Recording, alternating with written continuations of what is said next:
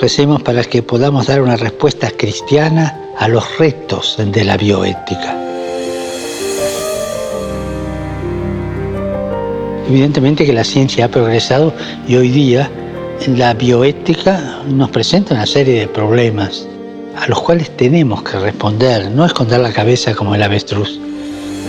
Las aplicaciones biotecnológicas deben usarse siempre basándose en el respeto de la dignidad humana. Por ejemplo, no se puede tratar los embriones humanos como material desechable, de descarte. En esta cultura del descarte también entran ellos. No, no se puede. Extendiendo así esa cultura que hace tanto daño.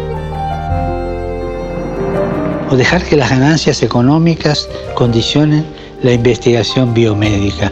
Tenemos que comprender los cambios profundos con que se está produciendo con un discernimiento aún más profundo, aún más sutil. No se trata de frenar el progreso tecnológico, no, hay que acompañarlo.